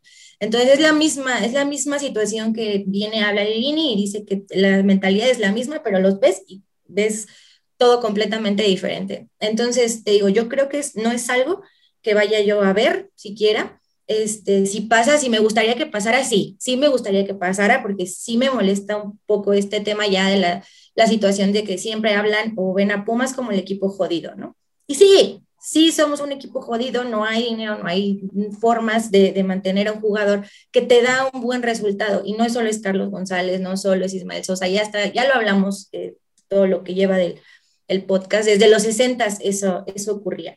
Y creo yo que ya está entre nosotros mismos es un, es un tema que, pues no sé si ya es resignación, o sea, yo no sé si lo vemos ya como de, güey, pues es que no hay dinero. Ya sabes que eso va a ocurrir el siguiente torneo. Y si traen un buen jugador, va a voltear Tigres a verlo, nos va a dar, como dices tú, la nómina de un año y le vamos a decir si a huevo, llévatelo. Entonces, eh, ya es algo como, no sé si es un tema ya de obsesión, si ya deberíamos de resignarnos o no, eh, pero bueno, por lo pronto ya ni siquiera me gusta como pelear por eso. ¿no? O sea, nada que el, el, quinto grande, hablando de, de Tigres, ¿no? Pues sí, dinero, hay dinero, hay con qué, qué bueno, qué padre, pero acá no, no hay. Entonces, cuando llega un jugador así de, de bueno, pues sí, sí emociona, eh, ilusiona, llega uno, uno tan malo como Fabio Álvarez, que donde no se le ve ni pies ni cabeza y dices, güey, ¿pagaste eso de verdad? No sé si eso hubiera servido para negociar otra cosa. Ahí es donde entra otra vez ese tema, ¿no? De la ineptitud que puede tener la directiva y quién es, aparte, quiénes son, quién carajos decidió eh, eso, ¿no? Decir, güey, sí te pago lo de Fabio. ¿Por qué? ¿Quién dijo? Porque como dices tú, pues hay alguien que nada más va y da su cara, ¿no? Y va y dice, ah, pues se hizo esto, ¿no? Pero ¿quién es? ¿Quiénes son? ¿Por qué? ¿Quién decidió eso? Entonces, eh, te digo, en ese tema yo sí diría, que, no hay coherencia entre si son ineptos o es la capacidad y que pues de que me gustaría, sí me gustaría, que creo que pase, no creo que pase. Sí, la verdad es que suena mucho a sueño guajiro. Siempre que lo escucho diciendo de que alguien más lo dice, me convenzo más que si no, es más una chaqueta mental. Ahora, este, hay un tema ahí que ahorita me acordé de, ciertas posturas de cómo se habla de, de, de, estos temas después de, sobre todo con la comparación 2020-2021, güey. Y, yo me he dado cuenta que lo primero que dicen, por ejemplo, de canales como este es, ah, pero el año pasado no se quejaba, no decía nada, Lini era el mejor, también la directiva, este, tanto Silva como Chuo Ramírez eran los dioses de las negociaciones y ahora ya se quejan de todo. Ojo, la verdad es que el año pasado se conjuntó todo, incluido, por ejemplo, que no habías hecho gastos innecesarios y que al contrario, la mayor parte de los jugadores que tenías eran préstamos con opción a compra. Lo dijimos en mil episodios de la temporada anterior que la verdad parecía una estrategia adecuada para un equipo con las capacidades que tiene Pumas. Eso no quiere decir que, y lo dijo Nutre ayer, me acuerdo casi, casi textual en, un, en una intervención que tuvo en el chat, es, güey, pero es que las cosas cambiaron, o sea, tomaron una mala decisión, tampoco podemos decir después de esa decisión justo que es la de Fabio Álvarez, ay, güey, este no, pero ya, ese, ese detalle lo vamos a omitir, siguen siendo los mejores negociadores. Ahí yo, yo una cosa que, que, se me viene mucho a la cabeza es, este, si, si Fabio Álvarez hoy estuviera dando tres asistencias por partido y fuera un jugador diferente, si fuera el Riquelme que él tiene en la cabeza, que su cabeza le dice, haz esto porque eres Román, y sus pies le es dicen, que no, ahí, no, no eres, güey. Ahí, perdóname que te interrumpa. Eh, no nada más es lo de Fabio Álvarez, estuvo lo de Andrés Siniestra, que estaba para ir a Chivas, no fuiste capaz de negociar a Iniestra, y de buscar conservar a Mayorga. Entonces también haces lo que quieres o no sabes meter ahí el business, ¿no? No hay capacidad. Mira, por ejemplo, en ese tema, eh, una cosa que podía, digo, uno lo dice desde acá y es más fácil, ¿no? Este, te cuesta dos millones de dólares este cabrón, que a alguien se le ocurrió ponerle el mago, no sé, y te das cuenta que la negociación de Pumas con Chivas por, por Mayorga era, era Iniestra y dinero, ¿no? Que la verdad, sabiendo que lo que era Iniestra, el dinero era justo, o sea, Iniestra por Mayorga era un robo, pero bueno, Chivas te quiso atorar con, sus, con los precios Chivas y no te alcanzaba, porque te pedían 3 millones, pero gastaste dos en Fabio. O sea, ya cuando lo ves así, es difícil. Y no, no estoy diciendo que no, o sea, adicionalmente a la, a la- situación que vive un directivo en Pumas que llega, a mí me da la impresión de que es este güey que llega bien vestido como un CFO y llega a oficinas de Pemex, donde puta no tienen ni hojas para imprimir. Eso me parece que pasa con estos directivos que llegan a Pumas, a mí. Este, eso no los exime justo de decir, güey, yo no puedo trabajar así, váyanse a la chingada, tráiganse a un güey que acepte estas condiciones. Pero de que hay, hemos visto cosas que no se entienden dado el contexto, eso es verdad. Ahora, retomando un poco la pregunta para mi amigo Nutria, que, que con- como trae este lente oscuro, no sé si está dormido, pero que no. Este, güey, eh, es, es válido también hacer ese cambio y entender que el- el- la dinámica del equipo definitivamente sí cambió y que la crítica ahora no es porque, ay, como son malos los resultados, estoy ahora puteando todo lo anterior. El torneo pasado siempre se habló, como tú dijiste ahorita, de una alineación justa. Sabíamos que no teníamos refuerzos. Y yo creo que un poco la conclusión, si no mal recuerdo, en el penúltimo o último episodio del- de, la temporada pasada, cuando queríamos hablar de quién había sido la gran figura, creo que hubo un consenso de decir, eh, fue el equipo, incluido el técnico, se conjuntó todo. El, el jugador que tenía que jugar a la perfección en, en defensa lo hizo muchos partidos, el portero fue excepcional en muchos partidos, los gol, eh, Dineno fue el- el- el- un killer en los partidos que se le, se le solicitaba, o sea, se conjuntó todo, incluido un técnico motivador que te daba o te aportaba cosas en el campo eh, y fuera de él, que nosotros todos lo vimos en aquellos famosos colores.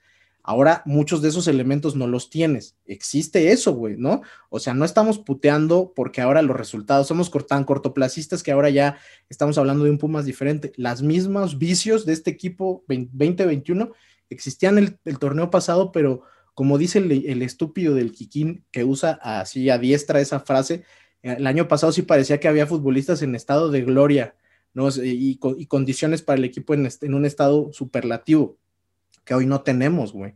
La crítica es justa, ¿no? Y es válida. Por supuesto que es justa por, por el lugar, los puntos, los números, las estadísticas que tenemos.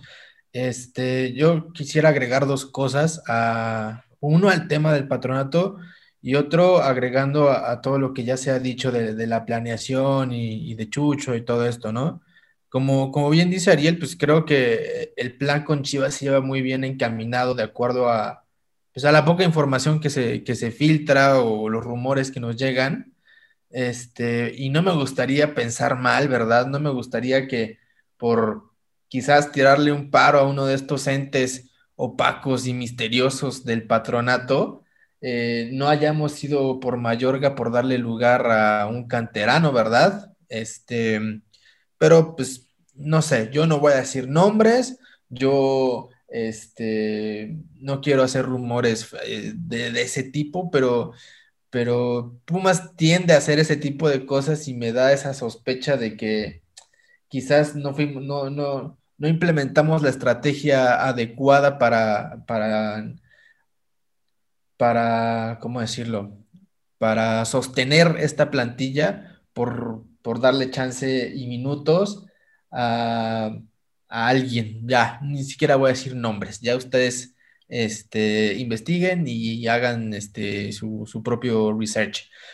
Este, el tema del patronato, privaticen Pumas, bla, bla, bla. A mí me parece fabuloso que se esté discutiendo esto en redes sociales. Me parece increíble que por fin se esté abriendo esto a debate, porque eh, sin colgarnos medallas, Ariel y yo, creo que fuimos de los primeros en, en tratar de meter este tema tan tabú en la comunidad se nos puteó muchísimo en su momento y ahora pues por fin estamos viendo que por lo menos eh, dos o tres personas usan ese hashtag.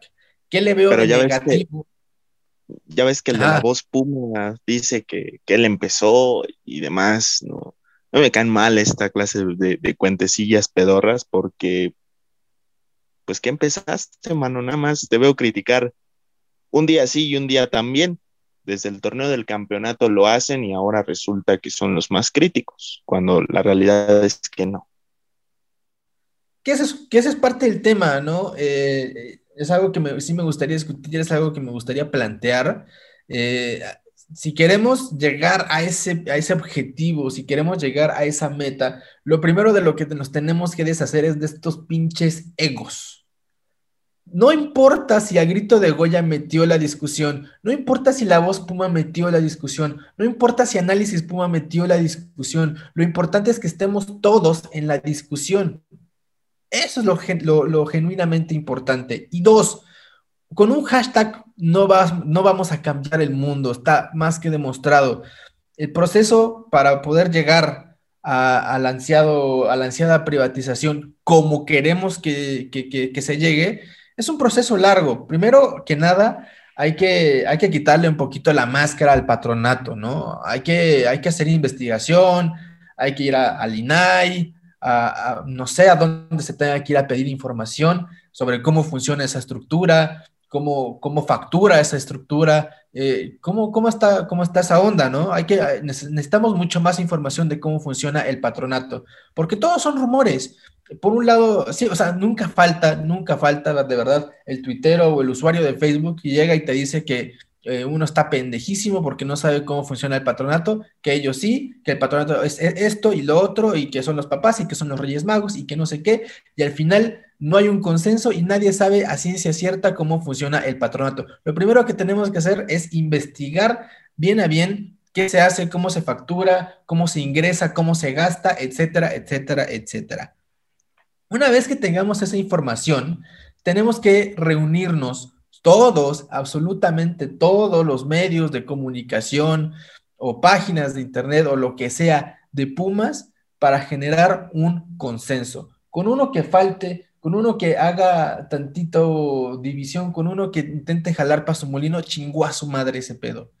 Tenemos que dar una imagen, tenemos que hacerle ver a la gente, al patronato y a, la- a las personas que representan a Pumas que estamos verdaderamente unidos y que somos todos los que queremos este cambio. Por eso, mi mensaje para la voz Puma y para análisis y para todos los que estén escuchando este podcast es que a partir de hoy vamos a tener nuestras diferencias. Siempre vamos a tener nuestras diferencias y nos vamos a odiar y no tenemos por qué ser amigos ni no tenemos por qué querernos en lo absoluto. Pero si queremos generar un cambio genuino en la forma en la que se maneja y se gasta en este club, tenemos que estar al menos unidos en esto. Entonces, yo creo que estaría bueno que a partir de hoy eh, dejemos de putearnos un poco, que a partir de hoy nos dediquemos a investigar, que a partir de hoy empecemos a unir fuerzas para generar un consenso y ir con los medios, hacer ruido y ver de qué forma podemos, aunque sea, empezar a debatir estas cosas. Pero como dije al principio, para debatir estas cosas primero necesitamos información. Entonces, paso a pasito, antes de los hashtags, vamos a, meterle tantita investigación, tantito libro. Y, y yo te- complementaré un poco ahí el tema de la privatización. No es, un, no es una panacea, güey, ¿no? Si no investigamos de dónde venimos y las, los vicios y defectos que tiene la estructura que hoy tenemos, porque es muy probable que la opacidad que tiene sea, de hecho, el problema central, que a lo mejor es un modelo eficiente, pero hay tan poca información, pues que es muy fácil distorsionarlo, corromperlo, robarse el dinero y etcétera, etcétera, y que pasen las cosas como estamos viendo ahora. Si pasamos a una estructura de, es- de esa opacidad a una privatización mágica con los mismos elementos, de nada va a servir. Y es lo que muchas veces sucede. Queremos dar el golpe de Estado y el golpe de Estado pues te pone a veces en situaciones mucho menos eficientes, más duras. Este, no, el cambio no necesariamente te va a, terminar beneficiando. Y si no entendemos la realidad de dónde venimos y no nos interesa, y como tú dices, es más fácil decir, güey, ustedes dedícanse a echar goyas, güey, pues la verdad es que está cabrón, ¿no? Está cabrón que hagamos una, una voz común y que realmente esos hashtags que tú dices, no, pues no, no, no funcionan, no generan un cambio. No generan el cambio cuando son así, güey, así espontáneos, de la nada, de a lo mejor justamente un, un tuitero más influencer que le pegó al hashtag. Pero cuando tiene un sustento detrás, este, sí que puedes este, encontrarle camino, güey. Yo creo que esa es, el- esa es la, la posición que debemos tomar como medios, no de comunicación, somos medios de Pumas, solo hablamos de este tema. Todo lo demás alrededor está jodido y quizás sea más importante, pero pues queremos ver campeón a Pumas, así que queremos que las cosas funcionen. ¿Qué chingado le hago? Es una enfermedad que tengo y muchos de nosotros la compartimos, ¿no? Entonces, digo, ya entendiendo que ese tema da para mucho, porque no va a ser algo que se resuelva ni hoy en este episodio, ni en el episodio 50 probablemente, que ya falta poco. Espero que alguien ya esté pensando qué hacer en ese episodio 50. Ahí se las dejo. Este, voy a, pasar un poco a la parte fútbol, que la verdad no me da hueva, de huevos me da hueva, porque de qué vas a hablar. Me gustaría a- tocar un poco el tema del partido de ayer. Cada quien lo que quiera este, comentar, cosas buenas, pocas deben ser, malas, ya muchas han salido, pero de cara a lo que viene, viene la parte del torneo que tiene cara de que nos va a enterrar vivos y nos va a despellejar. Es la neta, ojalá que no. Este, yo diría, de mis cosas buenas, creo que fue un partido con un, un fu- funcionamiento ligeramente mejor, que regresó Dineno, que sí le vi una cara distinta al equipo con él en la cancha, que me gustó el desempeño de, de, Jesús Rivas un montón, igual como puteó a unos a otros, me parece que es momento también de, empezar a, apoyarlos desde nuestra trinchera. Este güey necesita minutos, los necesita ya, sobre todo en las condiciones del equipo, y que quiero pensar que esta seguidilla de partidos que vienen, Chivas, Cruz Azul, eh, se pueden encarar mejor si Pumas es más el Pumas de ayer a que si Pumas es más el Pumas de Querétaro o Atlas. Esa sería mi, mi opinión. Eh, empiezo contigo, Ariel, futbolísticamente, ¿qué nos depara esta, esta parte del torneo que va a definir definitivamente si el equipo se alcanza a meter en una repesca o si puede aspirar a algo un poquito más alto, güey? Fíjate cómo están las situaciones que con, que con Chivas le estoy apostando más a que hoy salgan confiados de con Pachuca, que es un equipo en crisis, y que se le acabe de romper el vestidor a Bucetich este domingo y que Pumas pueda ganar otra vez. Con Santos creo que se va a perder. Y con Cruz Azul le apuesta a lo esotérico, a que otra vez lleguen confiados y con el superliderato y pierdan. En lo futbolístico, pues no hay nada. Lo que vimos ayer, lo que vimos contra el Atlas, yo veo al equipo chato, desganado, pero siento que, que hay elementos que sí pueden levantar a, este cuadro. El caso de Eric Lira, que hoy por hoy es el mejor cinco mexicano y que venga quien quiera. Y bueno, el tema de, de Juan Dineno y de, y de Gaby Torres, que, que lo vi muy bien el día de ayer. Ojalá puedan levantar. Realmente este equipo depende mucho de lo anímico y yo creo que en eso ya no están tan, tan confiados, ya no están tan adentro con el, con el técnico. Y ese es otro problema. Los discursos motivacionales ya no están funcionando. Ya no sirve la canción del color de tus ojos de, de la banda MS. Ya necesitas otra cosa. Ya necesitas gritar, eh, mandar a la chingada algunos elementos, algo más. Sí, ahí sí para que veas estoy al 100% de acuerdo contigo. También a quién se le ocurre usar una canción motivacional de banda, habiendo tanta música chingona, te pusiste solito el pie, ya no la puedes seguir usando, ¿no? Ya dio lo que tenía que dar mi profe Lilini ahí sí, habiendo tantas opciones, escogió la, la, la, la más pues la más corrientita, ¿no? La verdad. Ale, ¿tú cómo ves? La verdad es que futbolísticamente, pues el equipo, no, tú lo dijiste, no inspira, la neta, verlos cada ocho días, pues sí, la neta uno lo hace porque es nuestra costumbre, es nuestro, nuestro estilo de vida, si lo quieres ver así.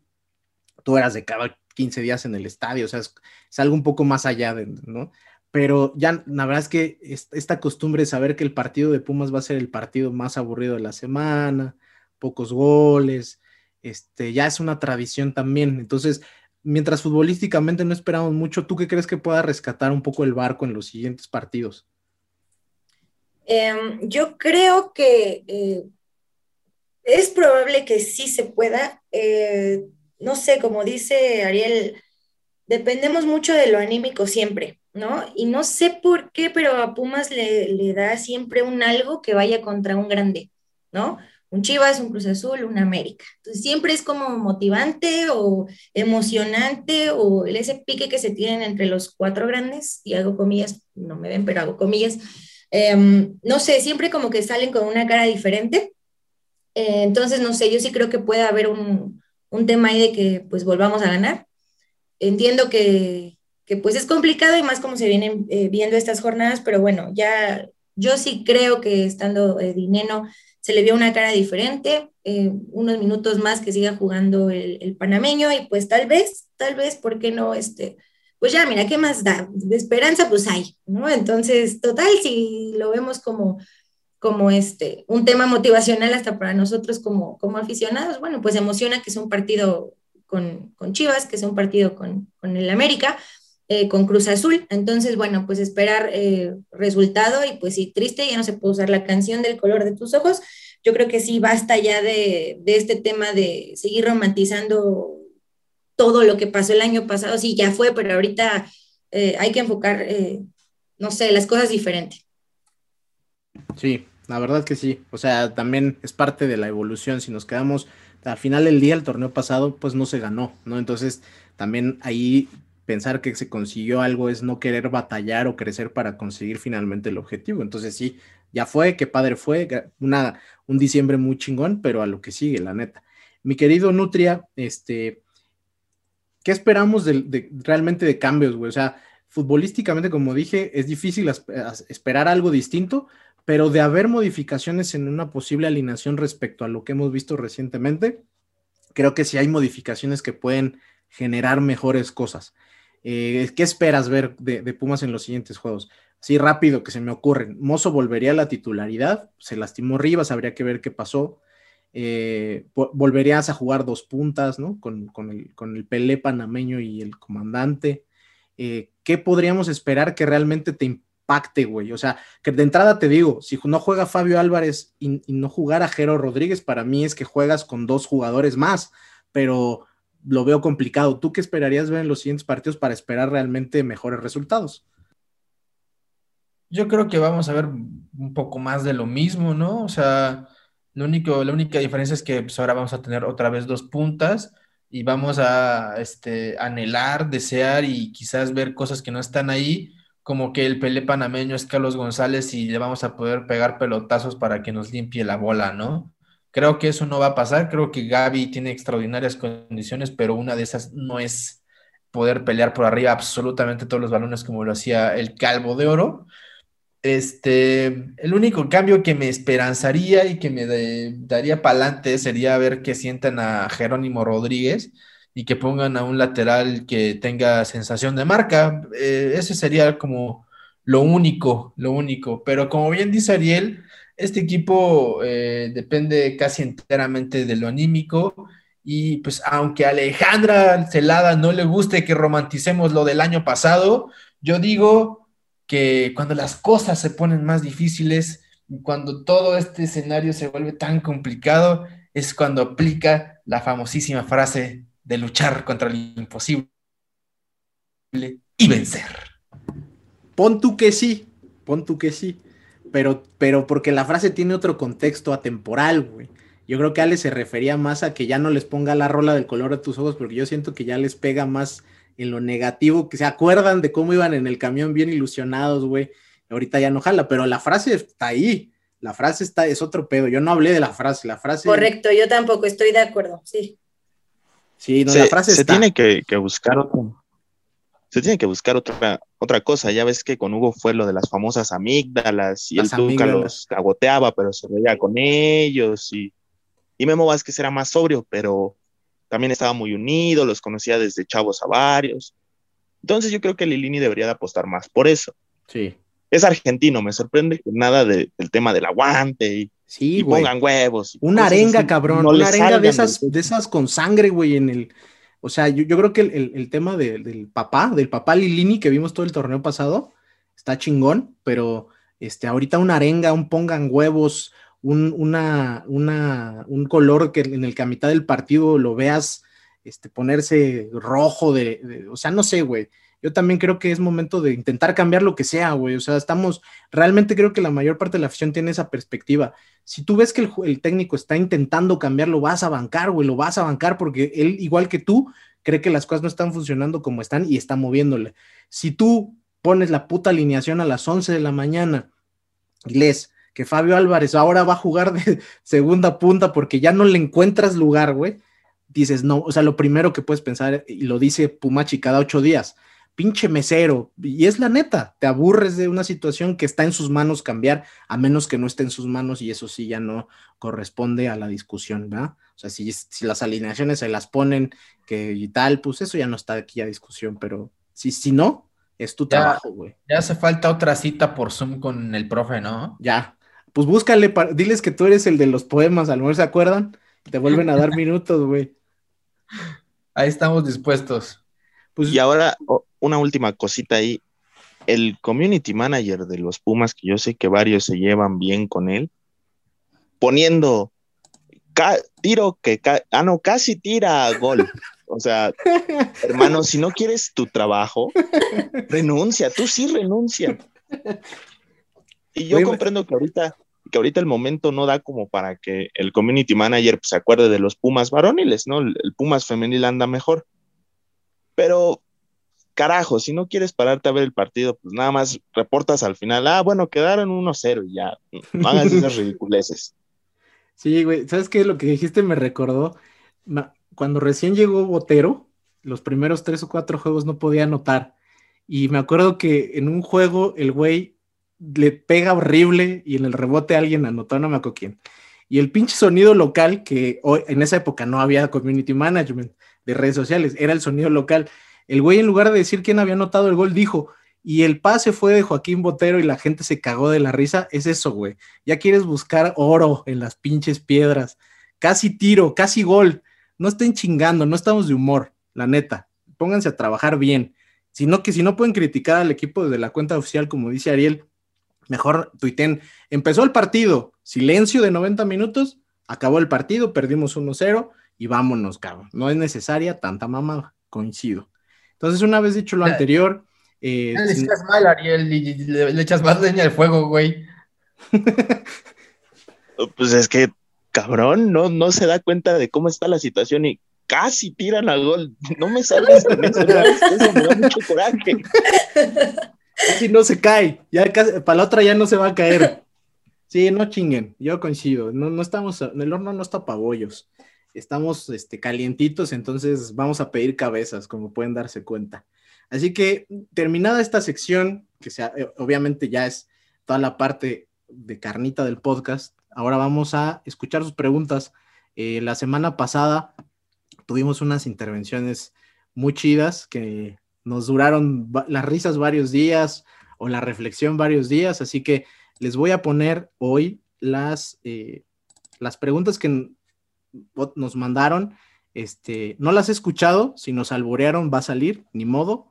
Este, así que ahí les va. Empezamos. Hola amigos de AGG, este, perdón por mandarlo tan tarde. Eh, solamente un saludo, un poquito desanimado, parece que no termina por levantar nuestro equipo.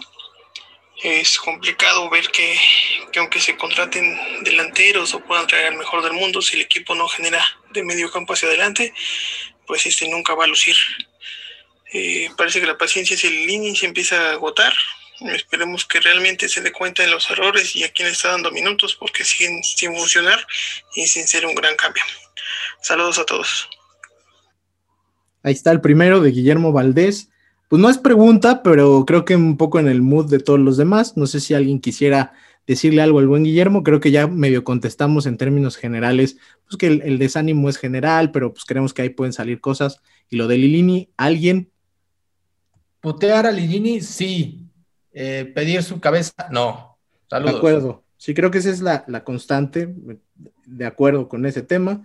Vamos al siguiente, que es, ustedes saben de quién es, es de Luis Ortiz, que este, ha monopolizado los canales de comunicación de Al Grito de alert, Goya. ¿nos, nos va a spoilear un gol? Puede ser, no sé, te digo que no los escuché, es muy probable, de hecho, que en algún momento podamos escuchar alguna, algún albur, algún, alguna grosería y no va a haber manera de controlarlo. O a lo mejor si nos spoilea algo del futuro este güey, que es su, una de sus más grandes habilidades, va para allá.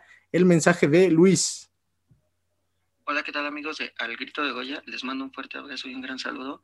Y mi pregunta para ustedes es, eh, ¿sería prudente o extremista el término crisis por la situación actual que está viviendo el, el equipo? Ya que, pues, si bien sabemos, no se ha encontrado con el gol, ya se suman cerca de 400 o vamos para los 500 minutos sin poder anotar. Y también igual, ¿qué esperar sobre los tres partidos que se vienen? Ya que bien nos toca contra Chivas, Santos y Cruz Azul.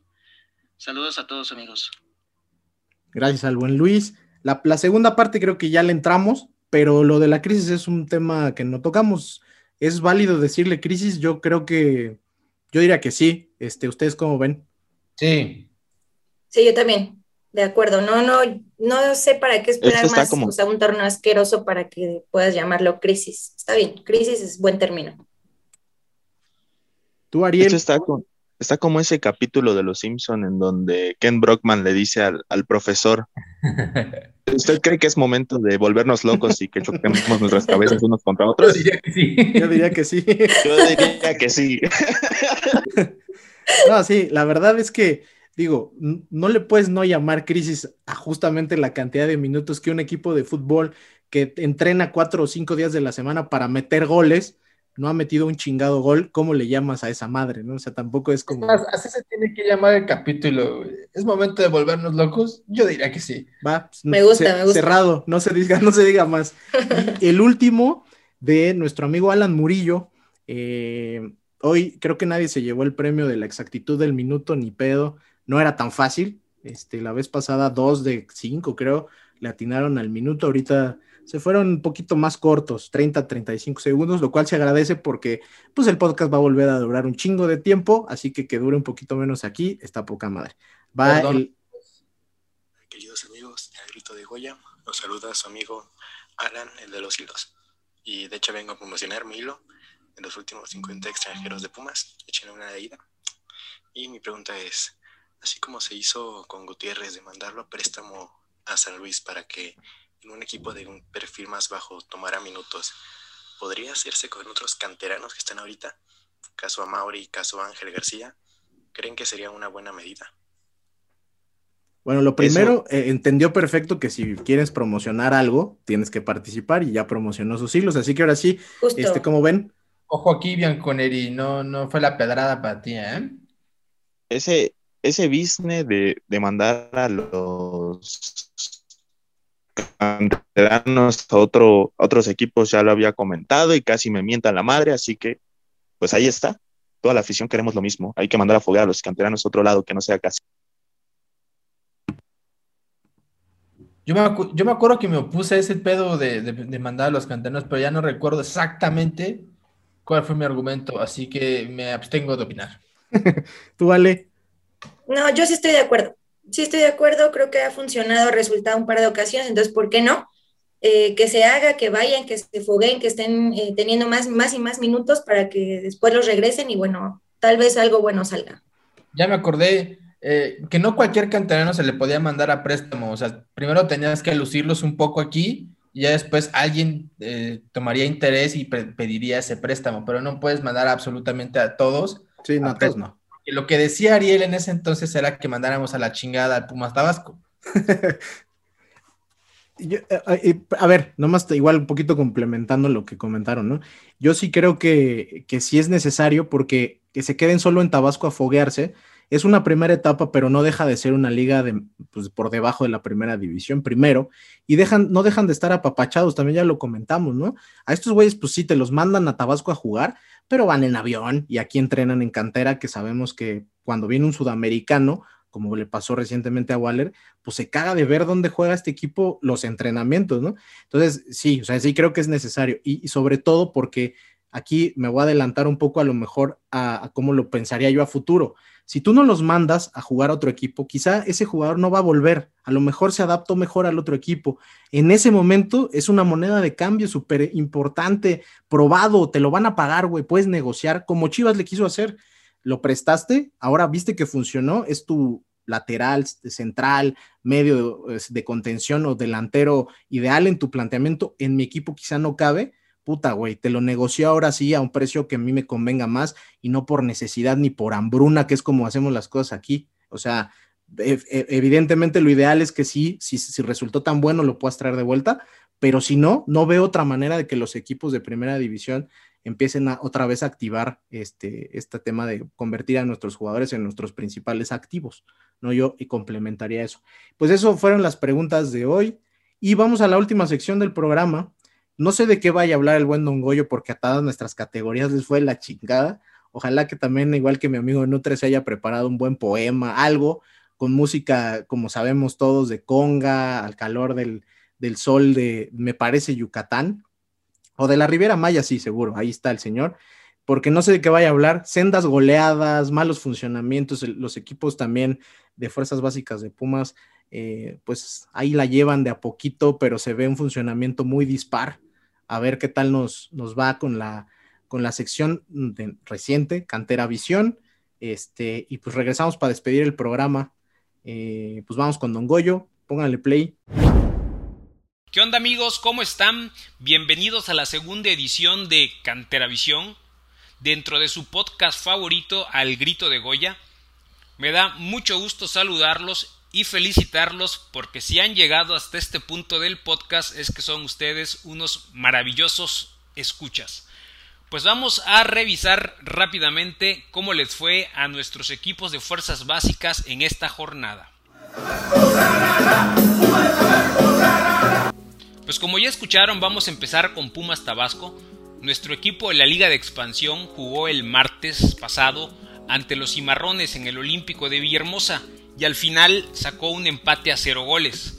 Les digo sacó porque Cimarrones tuvo las jugadas eh, de mayor peligro, incluso en tres ocasiones sus disparos pegaron en el poste. Dentro de los jugadores a destacar, empecemos con Ángel García que tuvo un partido bastante bueno, jugó de interior por derecha y por momentos de extremo derecho, intercambiándose eh, en muchas ocasiones con Omar Islas y por ese lado estuvo todo el peso del ataque de Pumas. Ángel tomó la, eh, batuta y fue el jugador que hizo la diferencia en, en, en, constantes escapadas por la banda derecha. Igualmente Julio Barragán tuvo una muy buena participación. La verdad que cada vez eh, se consolida más en la defensa el Chihuahua, con partidos este, bastante completos y mostrando carácter y liderazgo. José Ricardo Galindo es otro jugador a destacar en esta jornada. Ricky estuvo en la contención del equipo, por primera vez se inició y lo hizo bastante bien. La máquina reina en esta ocasión jugó como lateral derecho, algo que no habíamos visto antes y la verdad es que cumplió, eh, le tocó marcar a Betancourt, el delantero más peligroso de Cimarrones, y la verdad es que no le dejó hacer mucho. Por último, Ramón Pasquel, el portero de Pumas Tabasco, tuvo una actuación bastante destacada. Eh, por ahí tuvo al menos dos manos a mano con los delanteros de Cimarrones, donde aguantó y logró eh, desviar los disparos que evitaron la caída de nuestra meta. Este partido se transmitió por marca claro a través de YouTube y el video está colgado todavía en esta plataforma, así que si ustedes quieren por ahí ver el partido, lo pueden hacer. Y ya por último comentarles que el próximo partido de Pumas Tabasco será este 25 de febrero en visita ante Tepatitlán. El partido se transmitirá en esta ocasión por TUDN. El domingo por la mañana jugaron nuestros equipos sub-20 y sub-17. Y la verdad es que no fue un buen día para nuestros equipos de cantera. Nuestros equipos en general, ¿verdad? Pero bueno, hablando de cantera, a las 9 de la mañana le tocó jugar a Pumas sub-20 ante León y el marcador fue de 4 a 1 a favor de la visita. Fue un partido bastante atípico porque aunque el marcador eh, pareciera indicar eh, lo contrario, la realidad es que Pumas tuvo las mejores oportunidades, fue el equipo que más eh, control tuvo del balón, quien más dominó, pero no supo concretar y en errores defensivos pues el León no los perdonó y les terminó anotando cuatro goles.